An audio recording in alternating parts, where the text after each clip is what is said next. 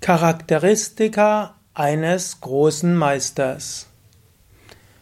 Om Namah Shivaya und herzlich willkommen zu einem Vortrag zum Vivekachudamani.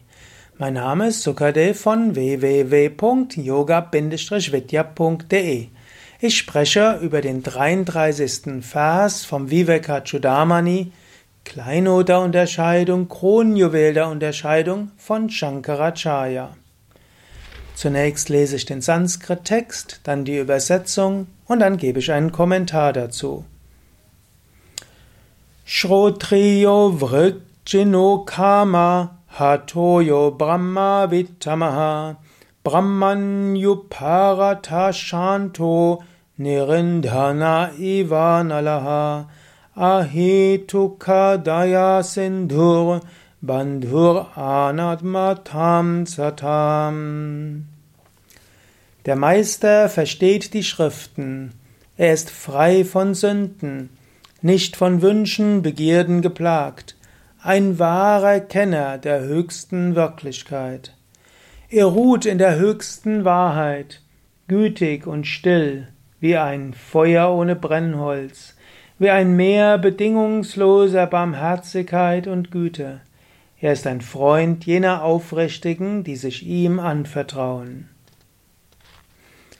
Hier beginnt der zweite Teil des Vivekachudamani, beziehungsweise der vorige Vers war wie ein Übergang. Die ersten 32 Verse beschrieben die Grundlagen. Da ging es darum, wer ist bereit, höchstes Wissen zu empfangen? Welche Voraussetzungen solltest du entwickeln? Welche Eigenschaften solltest du kultivieren, um von den Lehren des Jnana Yoga, des Vedanta zu profitieren? Jetzt geht es um das zweite. Welche Eigenschaften muss ein Lehrer haben, wenn du, damit du zu ihm gehen kannst? Und das beschreibt er hier. Denn es gibt natürlich nicht nur große Lehrer, es gibt auch die Scheinheiligen. Und so ist es für einen Schüler auch wichtig, zu einem richtigen Lehrer zu gehen. Und er sagt hier, er versteht die Schriften. Die Schriften ist also auch schon mal wichtig. Im Vedanta, wenn du zu einem Lehrer gehst, der dich unterrichten soll und du willst auf dem Weg des Vedanta voranschreiten, das sollte der Meister die Schriften kennen. Und du kannst das natürlich auch prüfen. Du kannst den Meister fragen, kennt er Bhagavad Gita, kennt er die Upanishaden, kennt er Brahma Sutra, kennt er die Schriften von Shankaracharya. Das ist das Mindeste, was ein Meister des Vedanta kennen sollte. Wenn er das nicht kennt, nicht so geeignet für Vedanta-Unterricht. Als zweites steht hier frei von Sünden. Was heißt frei von Sünden? Es wird auch manchmal einfach gesagt Avrajina. Avrajina ist eigentlich nicht frei von Sünden, sondern er ist ohne Hinterlist. Er ist nicht trügerisch. Was auch heißen soll, der Meister ist kein Scheinheiliger. Er verlangt nicht von anderen, was er von sich nicht verlangt. Er gibt nicht vor zu sein, was er nicht ist. Angenommen, jemand ist ein Swami und du hörst davon, dass er alle möglichen komischen Dinge tut, dann stimmt etwas nicht. Prüfe, bevor du bei einem Meister viel lernst. Und insbesondere, je höher der Anspruch des Meisters ist, umso perfekter muss er sein. Jemand, der sagt, ich bin auch noch auf dem spirituellen Weg, dem wirst du den ein oder anderen Fehler verzeihen können. Aber jemand, von dem gesagt wurde, die Gottverwirklichung erreicht, da muss du ein bisschen vorsichtiger sein. Also, er sollte nicht trügerisch sein. Und wenn du keinen selbstverwirklichten Meister findest, dann geh wenigstens zu jemandem, der offen ist und nicht vorgibt, verwirklicht zu sein. Das dritte Charakteristikum ist Akama Hatha. Akama Hatha ist jemand, der frei ist von Begierden. Natürlich, jeder Mensch hat bestimmte Wünsche. Und das gehört zum Menschsein dazu. Das geht damit, dass man einen Körper hat. Auch die großen gottverwirklichten Meister wie Swami Shivananda, Ramakrishna oder Ramana Hamashi hatten ihre Lieblingsspeise. Aber sie waren nicht daran verhaftet. Wenn du einen Meister hast und der dann total aus dem Gleichgewicht kommt, nur weil er nicht bekommt, was er gerne hätte, dann weißt du, hm, stimmt was nicht. Akama Hatha, jemand, der nicht von seinen Begierden beherrscht wird, der zwar vielleicht jetzt ein oder andere Begierde hat, aber nicht davon beherrscht wird, er kann sich davon frei machen. Ich kann mich mal erinnern, es war irgendwann Mitte der 80er Jahre, ich habe ein Yoga-Zentrum in Paris geleitet und mein Meister, der Same Vishnu, kam dort zu Besuch.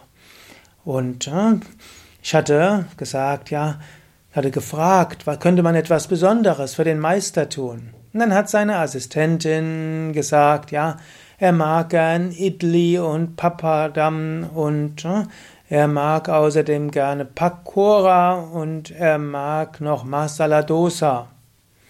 Ich hatte von diesen indischen Gerichten überhaupt nichts gehört und kein anderer im Zentrum wusste etwas. Habe gedacht, ja, der Meister will es, also müssen wir das besorgen, müssen wir das besorgen. Wir sind sogar zu einem indischen Restaurant gegangen, die haben gesagt, hm, Idli, Masala Dosa, das klingt wie südindisch, da können wir nicht weiterhelfen. Damals gab es noch kein Internet, hm, damals gab es nur gelbe Seiten und irgendwo in Paris gab es nur nordindische Restaurants.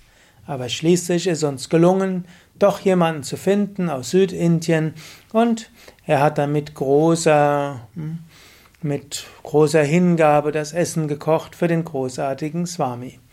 Same Vishnu kam und wir waren ganz stolz darauf, dass wir das großartige Essen dort bekommen hatten.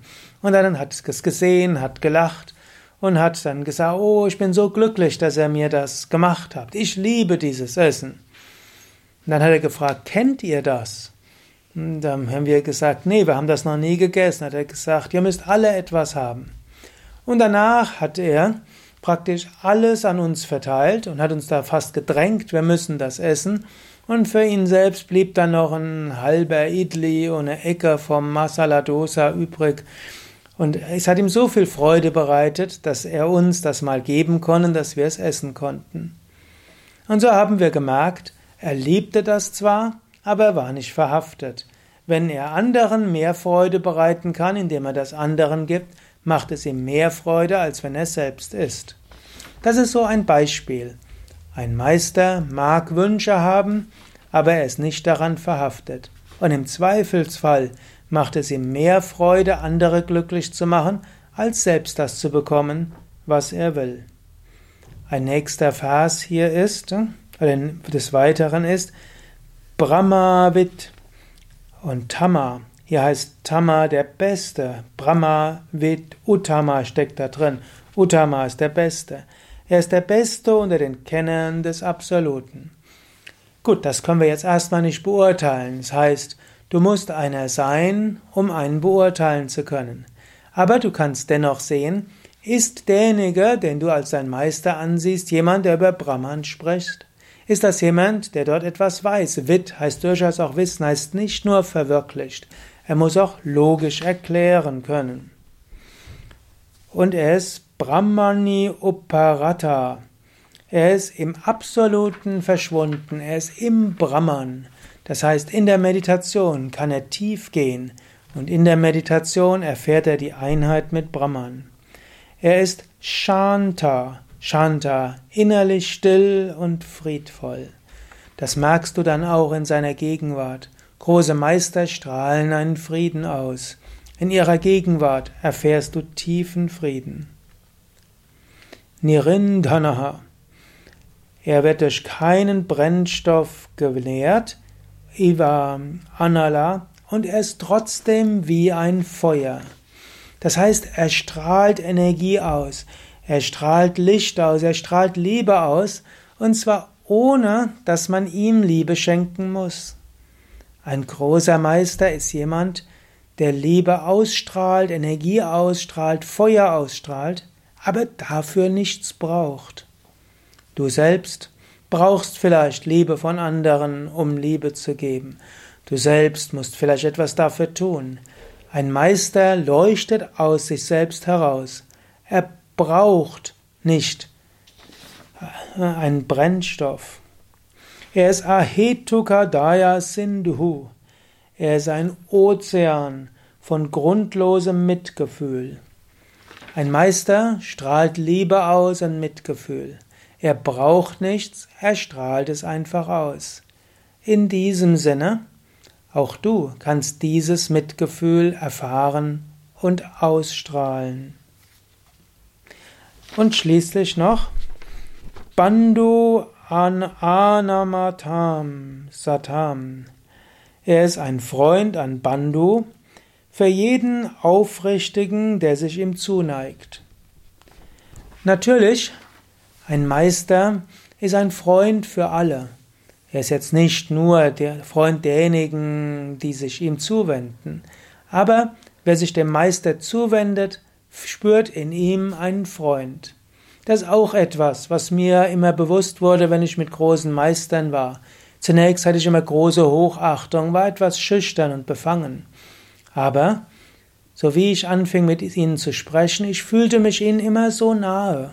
Es brauchte nicht viel, ein paar Worte, und ich fühlte mich vollständig angenommen, so wie ich war. Der Meister ist der Freund von allen und als solchen kannst du ihn spüren. Wenn du also einen Meister suchst, dann suche einen, der mit den Veden vertraut ist, Shrotriya, der also die Schriften kennt. Jemanden, der, ne, und nicht nur die Veden, sondern natürlich der die Upanishaden, Bhagavad Gita oder die Schriften des Yoga-Weges kennt, den er lehrt. Er sollte des Weiteren nicht trügerisch sein und das heißt, er sollte ethisch sein, das musst du überprüfen. Er sollte frei von Begierden und Wünschen sein, mindestens nicht von ihnen beherrscht sein. Er sollte eine Ruhe ausstrahlen, er sollte Energie ausstrahlen, er sollte Friedfertigkeit ausstrahlen und du solltest das Gefühl haben, mit ihm verbunden zu sein, wie mit einem Freund. So ist ein Meister, dass du von ihm lernen kannst. Ja, das war's für heute. Kommentar zum 33. Vers Vivekachudamani. Ich möchte noch darauf hinweisen, dass Vivekachudamani so etwas ist wie der Grundtext für unsere Yogalehrerausbildung bei Yoga Vidya.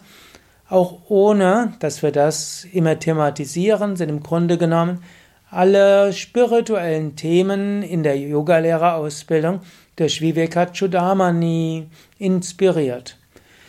Vivekachudamani studieren wir auch im Rahmen einer neuntägigen Yogalehrer-Weiterbildung, meistens im September bei Yoga Vidya Bad Meinberg. Vivekachudamani gibt es auch in einigen Büchern, oft unter dem Ausdruck Kronjuwel der Unterscheidung oder einfach Vivekachudamani. Und du findest auch auf unseren Internetseiten das vollständige Vivekachudamani mit Sanskrit-Text mit Devanagari und Umschrift, mit deutscher Übersetzung, Wort für Wort Übersetzung, Kommentar als Audio, Video und Text. So kannst du Vivekachudamani in der Tiefe studieren. Natürlich, um die Konzepte von Vivekachudamani zu verstehen, ist auch ein systematisches Studium von Vedanta hilfreich. Bei Yoga Vidya haben wir auch eine Reihe von Seminaren zum Thema Vedanta. Geh einfach auf unsere Internetseiten und suche dort nach Vedanta Seminare und dann wirst du dort fündig. Oder wenn Yoga dir ganz neu ist, dann ist natürlich Yoga und Meditation Einführung ein gutes Seminar oder Yoga Ferienwoche.